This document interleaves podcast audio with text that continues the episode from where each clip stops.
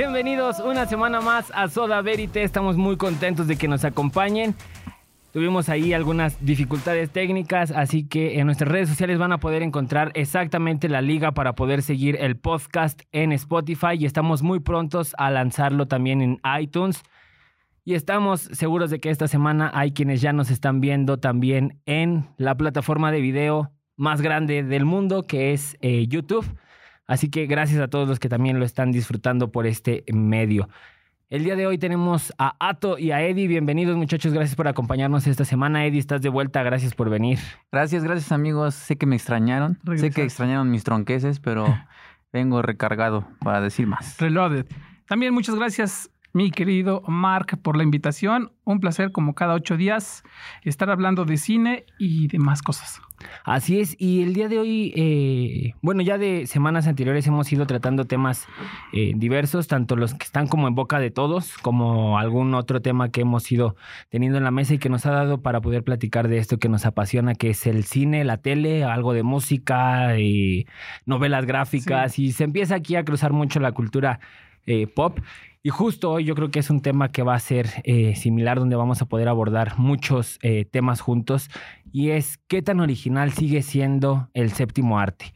Porque la televisión yo creo que todavía mantiene un poco más este sentido de originalidad, pero en el cine vemos ya muchas películas que son adaptaciones de videojuegos, libros, eh, reboots, remakes y como que a veces vemos las salas y incluso están los chistes o memes donde dicen, ¿qué cartelera es la que estoy viendo? Esto parece la de 1990 y X número, ¿no? Porque son las mismas películas que se estrenaron hace 20, 25 años, pero con un reboot o un eh, eh, remake. Sí, es una pregunta bastante profunda, sobre todo para los amantes de este arte que sin duda pues es bastante amplio. El buen cine creo que sí está en decadencia, el bueno. El comercial es el que está en apogeo, pero no quiere decir que a final de cuentas estar eh, haciendo cine comercial es estar dejando de hacer arte. Yo, yo, yo lo, lo vería de una manera simple cómo se está llevando este tipo de cine comercial. Por ejemplo, una adaptación que a mí me ha gustado muchísimo es la de los cómics, específicamente de Marvel Comics creo que han hecho un trabajo bastante bien y no ha sido sacado de la manga de, dos años para acá, sino lo han fraguado desde hace muchísimos años y el resultado fue Avengers Endgame, que fue la película más taquillera de todos los tiempos. Y me parece que eso al amante del cine, al fan del cómic y a los que no lo son en ninguno de los dos aspectos es eh, bastante elogio por parte de ellos, ¿no? Para, para, para que puedan ver un cine que de alguna manera se cocina, se piensa, se escribe y se produce. Pero también hay una forma de hacer un cine comercial que definitivamente está fuera de, de los límites artísticos. Por ejemplo, me acuerdo de aquellas películas 80s, 90s de Robocop, Ajá. eran buenísimas y, y, siguen siendo material para arte pop. Sin embargo, sacaron un remake de Robocop hace cuatro años más o menos. Que fue una basura. Entonces yo creo Y trataron de verse creativos, ¿eh? Hubo como cositas que decías, ah, como que esto puede funcionar y al final no lo no, fue un éxito lo que ellos esperaban. dirían, no cuajó la gelatina para nada, estuvo una basura completamente y un sinfín de remakes eso, por ejemplo, la película que es una adaptación del el libro de Stephen, no, perdón, de Stephen King, sí, es cierto. No es mala película, no es mal remake. Me parece que puede lograr rescatar el cine de espanto y una de las adaptaciones y novelas gráficas más importantes en su tiempo en cuestión del terror. Habría que pensar, es una pregunta bastante interesante, pero también como hay buen cine comercial, hay un cine que es totalmente hecho con los pies. Sí, creo que deberíamos empezar a ampliar más nuestro margen de qué es el cine remake, porque creo que por ser el país debajo de Estados Unidos, creo que estamos muy acostumbrados a ver solo cine americano, a pensar solo en remakes americanos. creo que nuestra cultura... La influencia es grande, ¿no? Del país vecino. La influencia de arriba. Si, si empezamos a pensar más en el cine europeo, en el cine oriental, el asiático creo que nos estaríamos hablando de otros temas, eh, estaríamos hablando y enfrentándonos a otro tipo de cine que no siempre va hacia los remakes, hacia las precuelas o, todas las secuelas que, han inventado ahorita. No sé, sí me pone a pensar mucho incluso en qué tipo de cine. Tú, Alex, comentabas el, el cine comercial. vemos el cine comercial y, y, nos enfrentamos a esto. Pero si vamos viendo hacia el cine independiente, al cine, al cine, como lo dirán mis profes, ¿no? Al cine de guerrillas, en donde incluso un estudiante puede competir en, en Cannes, en Venecia. En Venecia, porque. Que ya son nombres grandes. Sí. Entonces, creo que sí deberíamos establecer qué tipo de cine estamos. De qué tipo de cine estamos hablando. Porque yo creo que hay mucho para tirar para arriba sin hablar de los remakes. Yo creo que es eh, un, una cuestión complicada porque tenemos precisamente todos estos eh, puntos o temas donde mencionas como que hay eh, remakes, fueron películas que son eh, parte de la cultura pop, íconos, leyendas, que se han vuelto incluso cine de culto uh -huh. y como que dices, ok, es que le hicieron a lo mejor en un tiempo en el que los recursos eh, técnicos Ajá, no y económicos mejor, ¿no? ¿no? permitían que muchos de los efectos se vieran como los creadores se los imaginaban, vamos a darle la oportunidad y las hacemos de nuevo con el, la tecnología tecnología, con los recursos técnicos, con el, con más dinero. con el varo necesario sí. para que ah, esto sea el monstruo que se pensó que fuera y le dan en la chapa. Pero también están remakes o reboots muy buenos y que han incluso mejorado a sus eh, originales. Claro. O que dices, ok, la adaptación del libro me resultó muy buena. Un, un, libro que a mí me pareció muy bien adaptado, o dos libros que me parecieron muy bien adaptados, fue la primera entrega de Los Juegos del Hambre, sí, donde sí. leí la novela antes de, de, enfrentarme a la película y muchas cosas, tal cual las había imaginado, fueron muy similares a cuando las vi en la pantalla. Misma reacción tuve con eh, La Ladrona de Libros, que son eh, o entran en esta categoría de cine eh, comercial, porque al final de cuentas son blockbusters, se estrenan en verano para poder eh, vender y que es cuando todo el mundo va al cine. Tenemos los que mencionas y muchos otros que no Pero han yo creo que en esa área, Mark, es una espada de doble filo, porque por ejemplo, tú como cinéfilo lo estás viendo del lado cinéfilo una adaptación de un libro hacia el séptimo arte. Sí. Pero ahora te pregunto, un amante de libros, ¿le, ¿le, gustó la adaptación que leyó en su libro, que estuvo enamorada, que fue fan de esa saga en libro, que la convirtieron a, a película? ¿Crees que pensaría lo mismo que tú? Yo te voy a dar un ejemplo de alguien que es amante de los libros eh, y, y, y, se vio envuelta en el séptimo arte, es Harry Potter. Es uno de los de las adaptaciones mejor hechas sí. en cuestión es, y vendió y vendió y el fan está pidiendo las demás secuelas de Harry J.K. Rowling se pero creo que son los escasos, ¿no? Escasos, escasos. Pero, pero El Señor de los Anillos, ¿no? También fue una, una trilogía que funcionó muy bien. A lo mejor a la hora de adaptar El Hobbit se tropezaron un poquito, pero no, no cayeron en el no. punto donde, ah, fracaso total. Uh -huh. Sino que hicieron seis películas adaptadas de cuatro libros, porque El Hobbit es una novela que dividieron en tres películas y que funcionó bastante bien. Que sí tuvo como un tope donde la gente decía, ay, como que la 2 no me gustó mucho. Pero es porque, como otras películas que son trilogía, no es para verlas separadas. Es una sola historia y tiene los tres actos en las tres películas.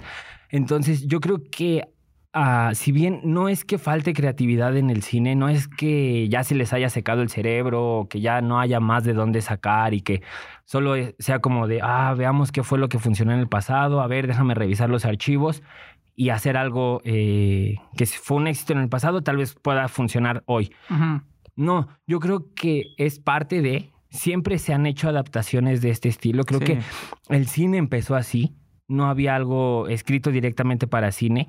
Muchas cosas fueron originales, fueron este, ideas que se tenían que ejecutar para poder ir mejorando la técnica de lo que es el cine. Y ahí, eh, con miedo a, a, equivocarme un poco y con Eddie aquí para poder asesorarnos, pero también hubo obras de teatro que se adaptaron al cine mm. justo en los inicios del cine, porque era eso, emplazabas la cámara fija, eh, no tenías como que esta eh, facilidad de jugar con diferentes planos, encuadres, efectos, y era como una obra de teatro, pero grabada y se la podías reproducir eh, a la audiencia las veces que fueran. Entonces no es como algo nuevo, algo que sea reciente, pero tal vez sí que se ve más presente por la cantidad. Antes el cine tardaba mucho, antes teníamos una película en cartelera dos, tres meses, ahora tenemos una película que se estrena cada ocho días, cada quince días tenemos uh -huh. algo nuevo que ver en cine. Entonces, ¿empieza a ser un poco complicado tener ideas nuevas u originales? No, pero la, la, cantidad o el nivel de producción que se tiene es tan alto que a veces no te das cuenta que hay historias originales y las que luego hacen más ruido son las adaptadas porque son las que tienen más dinero para promoción. Sí, yo creo que, bueno, ya es como otro punto y no necesariamente me puse a pensar ahorita, no hay que irnos como arriba a, a, Estados Unidos, a sus remakes, al cine pop, de todo lo que han creado. Yo me puse a pensar ahorita y me vino a la cabeza el cine mexicano. El cine mexicano es increíble, pero solo quiero sectorizarlo en el área de cine mexicano comercial. Sí. Creo que ha hecho remakes fatales. Sí. En cuanto a comedia, y, y creo que no entiendo, y, igual, igual solo es como el fútbol, ¿no? Si hay números de dinero, pues hay que seguir haciéndolo, ¿no? Hay que seguir haciéndolo. No entiendo por qué el mexicano está tan acostumbrado a, a querer, que, querer seguir consumiendo ese tipo de cine. Pero, por ejemplo, apenas creo que salió la de como si fuera la primera vez. En versión, En versión mexicana. Sí. Y no sé qué otra, la, boda de mi mejor amigo, no sé en qué versión, cómo le pusieron aquí el nombre en México. Sí. Pero está fatal, o sea, son remakes que no sé por qué salieron a la luz. Pero ¿A quién se le ocurrió? ¿A quién se le ocurrió? ¿Quién lo financió? pero sí le funcionó porque lo siguen haciendo y haciendo y haciendo. Y no entiendo cómo está funcionando esa área del cine mexicano. Funciona porque venden taquilla. Es que ese es el problema. Y yo comprendo esa parte que una vez platicábamos en esta misma mesa, que el hecho de la financiación es porque se debe de producir sí o sí al año se determina cierto porcentaje y presupuesto para que las eh, productoras puedan realizar sus producciones y obviamente ese dinero se tiene que gastar sí o sí, pero el problema es por qué se sigue produciendo ese cine. Ese es el gran problema, porque atrás de, los productores que siguen haciendo este tipo de, de, narrativas, creo que hay jóvenes que pueden hacer cosas mucho mejores y a nivel artístico que pueden llegar a Cannes o a Venecia o pueden llegar a un festival en Nueva York. Me parece que hemos visto inclusive de cortometrajes, Eddie, que nos sorprende el nivel de la juventud ahora, el nivel de la fotografía, el nivel de la narrativa, el nivel sonoro que también están manejando y que apenas son estudiantes. Entonces yo creo que parte mucho del hecho de, la fórmula que dice Mark, eh, estamos ganando en taquilla, vamos a seguir produciendo porque nos está sacando el doble de lo que estamos invirtiendo. Entonces, a final de cuentas, es un eslabón que no se corta, pero es un eslabón, y lo voy a decir así, mediocre. Sí. Y yo creo que eh, eso en cuanto al seguir creando historias, porque parte de esas historias que también no son buenas, pero que tienen que estar porque es lo que vende, son originales. Hay eh, adaptaciones incluso del mismo cine mexicano haciendo versiones actuales tal cual eh, pasa en el cine estadounidense. Y yo creo que esto es muy común del cine americano, precisamente. Yo creo que, eh, como mencionas, en el cine asiático, en el cine europeo, que son como las otras dos industrias eh, fuertes, no hablemos mucho del cine indio porque todas las historias son originales, pero tiene, es de nicho, ¿no? Tiene sus particularidades. Hay actor. es el mismo actor de siempre. Pero tienen alguna que otra historia buena que ha despuntado también a, a nivel internacional. pero yo creo que esos son como los cinco sectores interesantes. El cine americano, el cine mexicano, europeo, que engloba España, Países Bajos, Alemania eh, y Francia. Y tenemos eh, Italia también. hace buen cine. Tenemos los spaghetti westerns que vamos a abordarlo en algún tema adelante porque mucha gente no sabe que es un eh, western italiano y sonó mucho ahorita con la película de Tarantino y generó ahí un poco de ruido. Y el cine asiático, que Corea, Japón, China hacen películas interesantes. Tenemos este eh, punto que, mencionan y también hay que recalcar que hay películas mexicanas que han sido adaptadas por otros países. Una de las que a mí me generó mucho ruido y, de hecho hice ahí un poco de eh, drama sin justificación es cuando adaptan Matando Cabos que es una película que considero bastante buena dentro del cine mexicano, y la adaptaron en España con eh, o bajo el nombre ¿Quién mató a Bambi?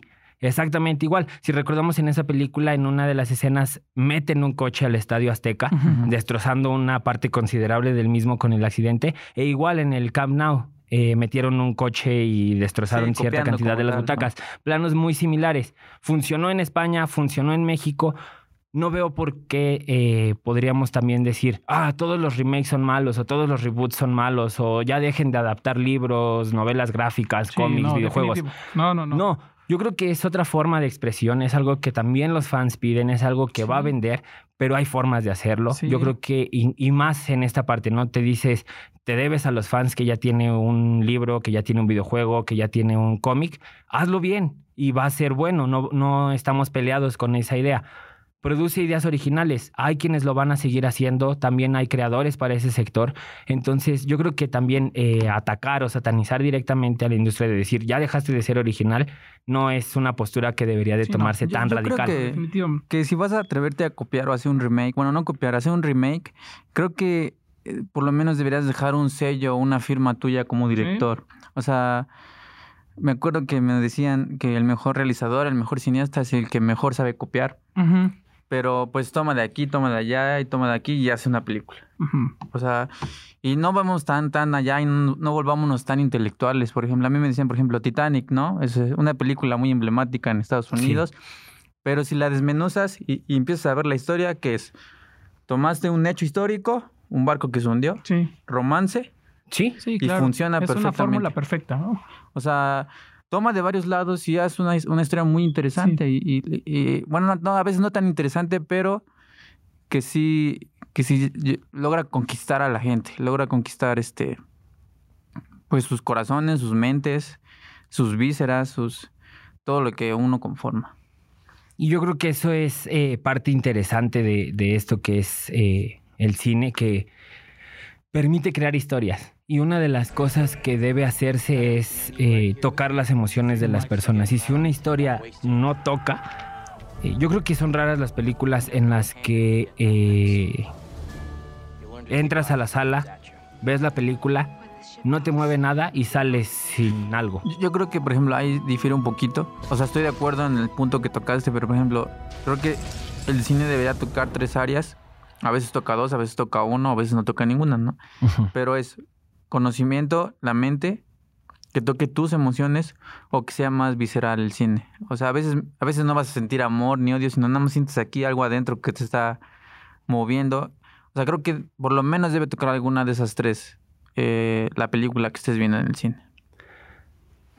Ay, yo creo que es eh, interesante porque sí nos hemos enfrentado a historias donde nos mueve muy poco, pero otras historias que nos tiran por completo, ya sea en alegría, depresión, odio, tristeza. Y yo creo que es ahí cuando dices, esta fue una buena película.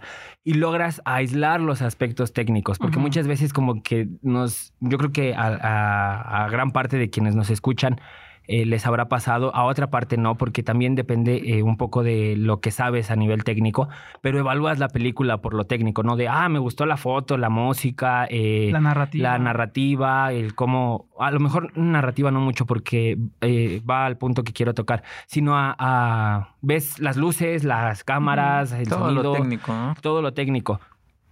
Y la evalúas por eso pero a veces la historia es tan buena que dices, Oye, no importa que haya estado oscura o que la foto, la verdad, no lograra impactar como debe eh, lograrlo. Pero la historia me encantó y la volvería a ver solo porque la historia logró mover las emociones. Una historia que, trasciende, o sea, totalmente de acuerdo. Muchachos, ya hace un rato pusiste tú el, el tema bajo esta mesa, sobre esta mesa, pero a mí me gustaría tocar estos puntos siendo cine comercial o siendo cine de arte o independiente o de guerrilla, no importa.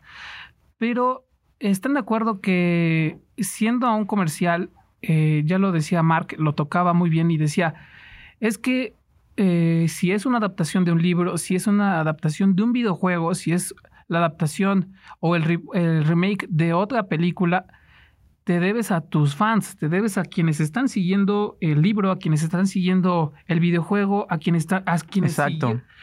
Yo eh, el otro día platicábamos justamente desayunando, los tres hablábamos de las mejores adaptaciones en los videojuegos. Para mí una de las buenas adaptaciones fue Resident Evil. Sí. Uno. Fue una muy buena adaptación y con un personaje original, que en este caso es Alice, porque no existe dentro del universo de, Resident Evil.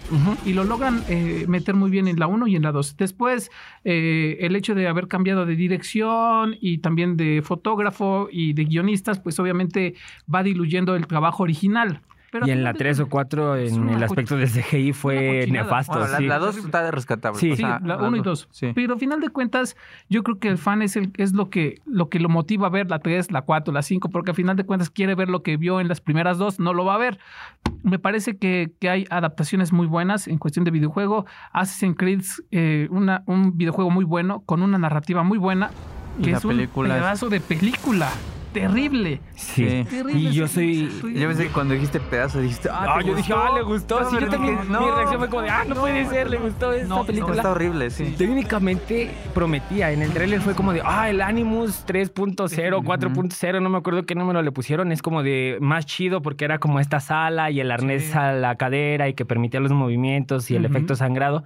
Para quienes conocen el videojuego van a saber más o menos de qué eh, estoy hablando. Y te vuela la cabeza. Dices, Sí. ah, creo que lo van a hacer bien. Te enfrentas a la obra y es una película, rara vez me pasa que logró hacer que me empezara a dar sueño. Sí. Y normalmente no me pasa eso con las películas. Hay una película con la que me pasó que es La vida secreta de tus mascotas. La primera me durmió. Ah, Acaban ya. de estrenar la segunda hace Sí. poquito. No, ni animada. pensé en verla porque dije, la primera fue muy mala para mí y hay gente que le gustó mucho. Sí. Eh, no sé qué me pasó en esa película, pero Assassin's Creed también lo estaba logrando. De Terrible. que es una adaptación muy mala. Tiene cinco videojuegos que son una obra de arte en el sentido de eh, las ciudades que recrean en cuanto a La eh, historia. la historia, los, Los elementos del pasado, los personajes históricos, que son ciudades que existen actualmente con una infraestructura distinta y en el videojuego te permitían verlas como eran hace mil, dos mil años, tres mil, seiscientos, los años que sean, porque varía mucho en, en tiempos. Y la ves en la, en la pantalla grande con un actor muy bueno Sí, sí. y no funciona. No. Y los fans salieron enojados. O sea, eh, es algo que dices, si sacas una segunda no la voy a ir a ver. Porque fue muy mala la primera. Lo que, me, lo que esperaba no lo cumpliste. Lo que prometías no lo cumpliste. Sí, también creo que hay una adaptación que a mí me encantó mucho y ya estoy hablando de la pantalla chica. Por ejemplo, el cómic de The Walking Dead. Creo que... ¿Qué pasó? Se cayó algo. Se cayó algo del estudio. bueno, este, The Walking Dead. Creo que para mí de la pantalla chico ha sido una de las mejores adaptaciones en cuanto a cómic. Sí, Y como, como pasó en Resident Evil, crearon dos, Sí. tres personajes que no existían totalmente Sí, sí. en el cómic y levantó totalmente la serie. sí, estoy de acuerdo. Sí, o sea, yo creo que ha sido de unos aciertos muy buenos, pero obviamente ya por dinero, por rating, empezaron a alargar la serie.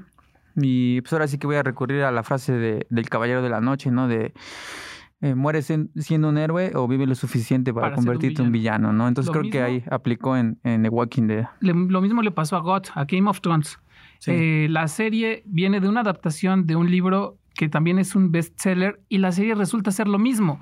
Resulta con un impacto muy positivo para la audiencia y en la última temporada, como el escritor no había terminado el libro y los productores querían vender más dinero, ellos realizan su propio guion, su propia narrativa y su propia historia y desenlace. Los fans se fueron tristes, están enojados, quieren que se repita la temporada, Sí. quieren que termine de escribir este tipo para que se las produzcan. Está cañón. Realmente. Y ya no es viable. No, ya no, ya no, ya. porque ya, la- ya existe, ¿no? Ya existe Sí. una versión y modos que sea Ya no hay modo de enterrarla. No. Ni de que se la saques de la mente a los Sí, fans. claro. Y fue una buena adaptación de. Canción de Hielo y Fuego, que es de donde se saca la primera temporada. Fue letra que escribía este el autor que se me acaba de olvidar, George R. R. Martin, Sí. que hace la adaptación de eh, se hace la adaptación de la primera temporada muy buena, por eso vende, hacen las demás temporadas.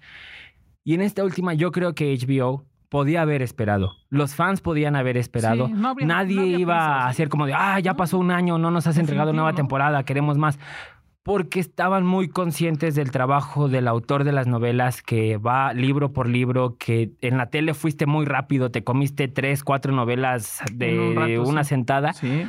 dale su tiempo, deja que se cocine. Yo creo que esa es una de las cosas que es clave del éxito. ¿Sabes qué, creo- por qué fracasó ahí HBO? Porque estaba preparando algo increíble.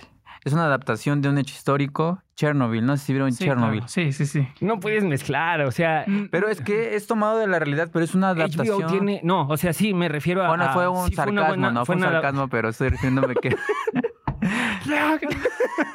Aquí va a haber peleas, señor. Fue una buena adaptación Chernobyl eh, de un hecho histórico, eso es eh, muy padre y se agradece, pero no puedes decir, ah, descuidaron una cosa No, por claro que atender no, la otra. Claro que no. Porque Porque en su plantilla tienen un montón de gente, sí. ¿no? Hay mil editores, mil fotógrafos, mil directores, ¿no? O sea, Y, y la plantilla actoral que compone Chernobyl es de primera mano Sí. eh, personajes en el cine que tienen muchísimo tiempo.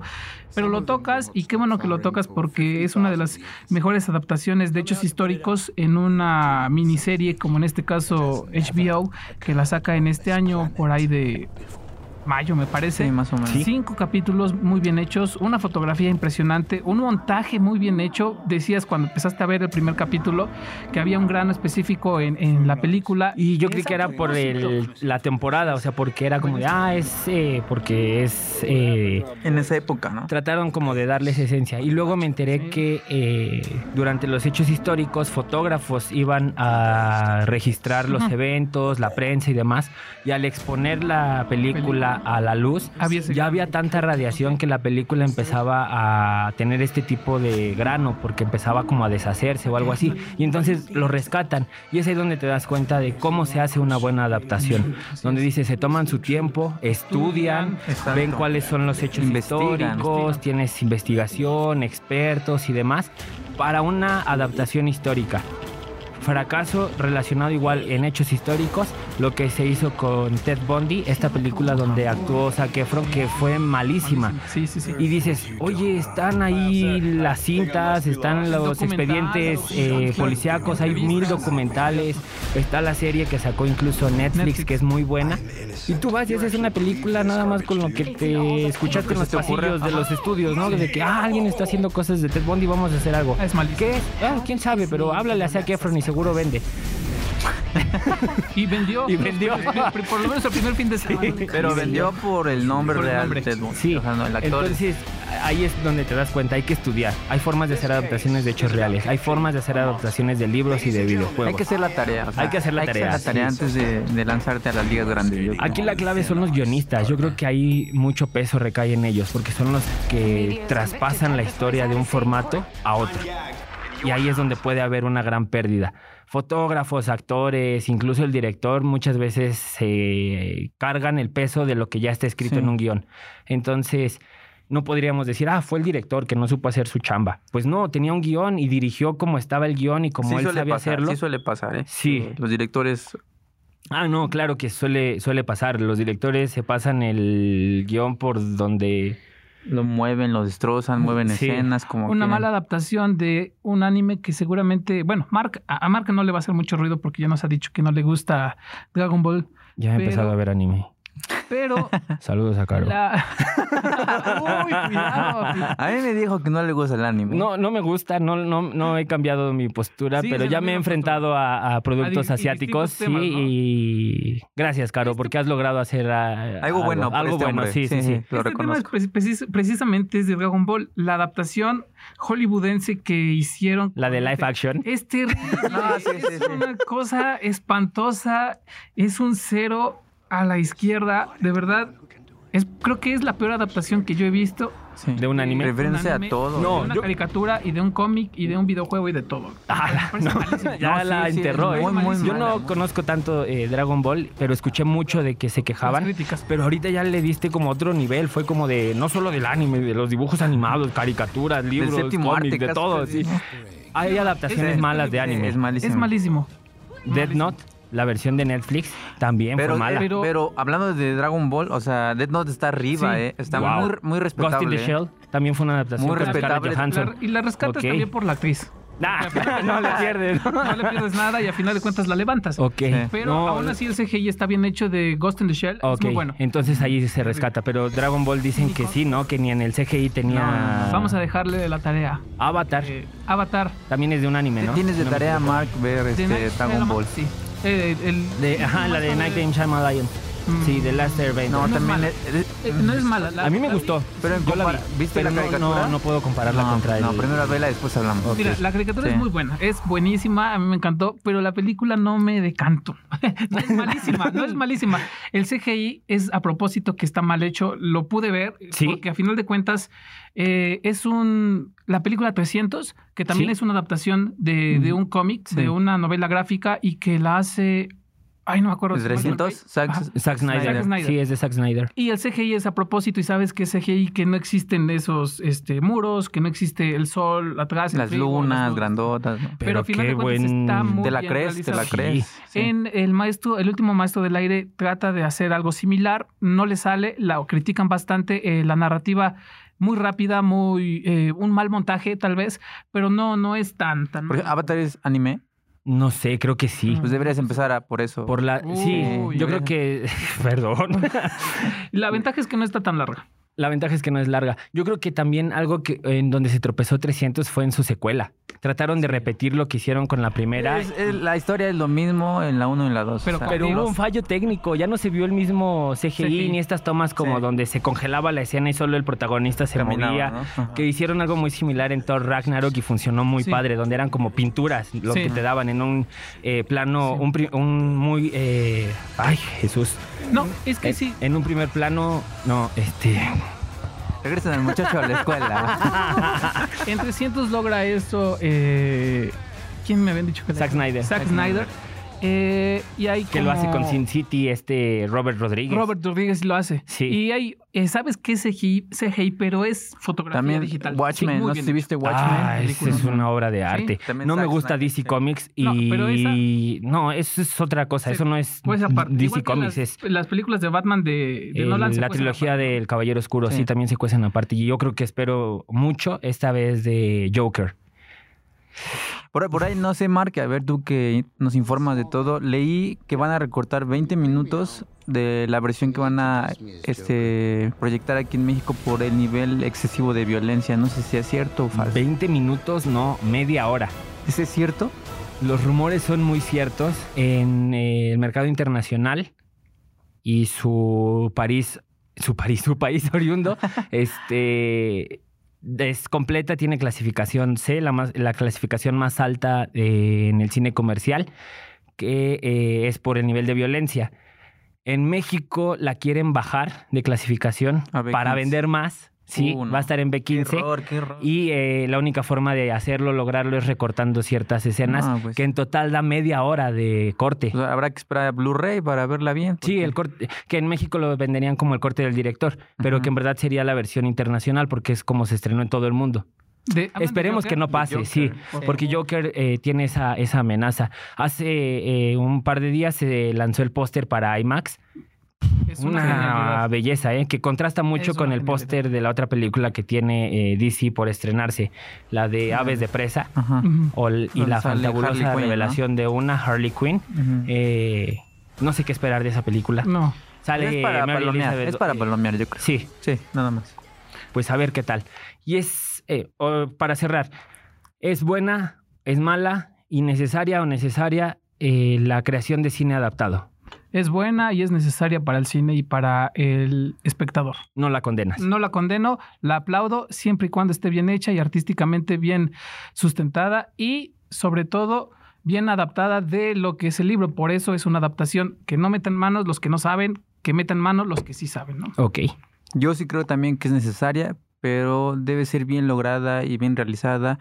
Y más que repitas la historia del amigo de hace 20 años, pero también ponle tu firma. O sea, ponle, ap- sello. apórtale. No cambies la historia porque ahí vas a ver a los fans este, hervir Peleándose en enojo y en ira, ¿no? Sí, claro. Pero sí, métele tu cosecha, o sea, que digas, ya había visto esto hace 20 años, pero sentí algo fresco en esta nueva historia. Ok. Entonces, Para ti, Marc. Para mí es eh, interesante, es necesaria porque como que le da este movimiento a la industria y permite que los creadores de historias originales se muevan.